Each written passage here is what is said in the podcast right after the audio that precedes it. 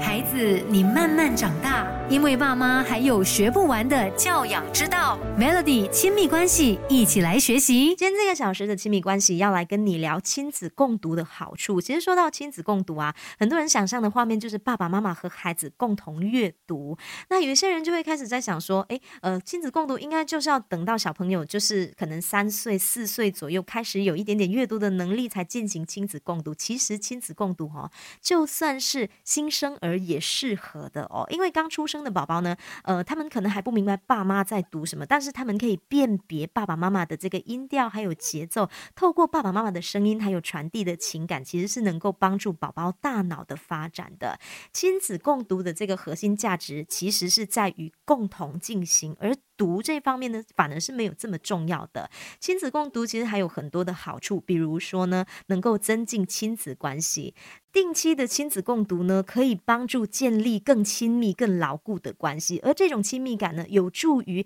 让彼此感觉更亲近。而爸爸妈妈对孩子的这些爱和关注的感觉，能够促进孩子积极的成长和发展哦。孩子，你慢慢长大，因为爸妈还有学不完的教养之道。Melody 亲密关系，一起来学习，知道吗？其实亲子共读哦，可以促进孩子的语言发展。如果小宝宝就是从婴儿期开始呢。爸爸妈妈，你可以每天为孩子阅读，是有助于提高他们的语言能力、沟通技巧，还有他们的识字能力的。这是因为呢，小宝宝他们在刚出生那几个月的时候，你如果可以呃，就是为孩子读书，能够刺激他们大脑，让他们理解语言的这个含义哦，同时也能够培养他们的书写能力，还有社交能力的。另一方面呢，呃，亲子共读也能够激发孩子的想象力和好奇心。其实每一个孩子，他们天生就有发挥想象力。的能力哦，通过这个亲子共读呢，你可以让孩子更可能拥有更大的梦想和创造性，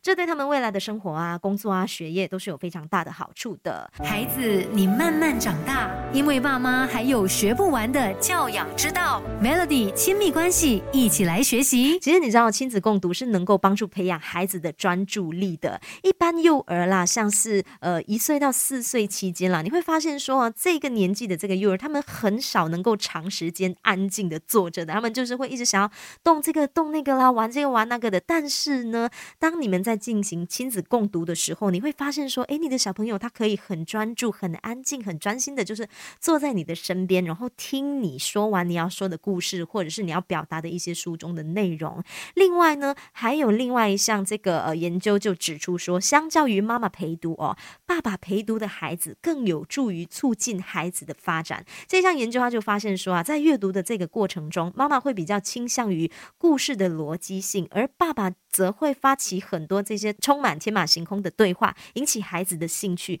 更能够激发孩子更多的想象力。我能够证实这一件事情是真的。当我跟我的孩子在进行亲子共读的时候呢，你就会发现说他是很安静，然后静静的在听你说什么。但是当他的爸爸陪他呃阅读的时候啊，你就发现说他们两个人可以突然间在那边说到一半就大笑，或者是你会。发现说，哎，孩子好像呃有更多的疑问哦，更多的问题想要问爸爸。所以啊，其实亲子共读真的是有很多的好处。那除了妈妈陪读之外呢，也希望说爸爸们也可以多参与亲子共读。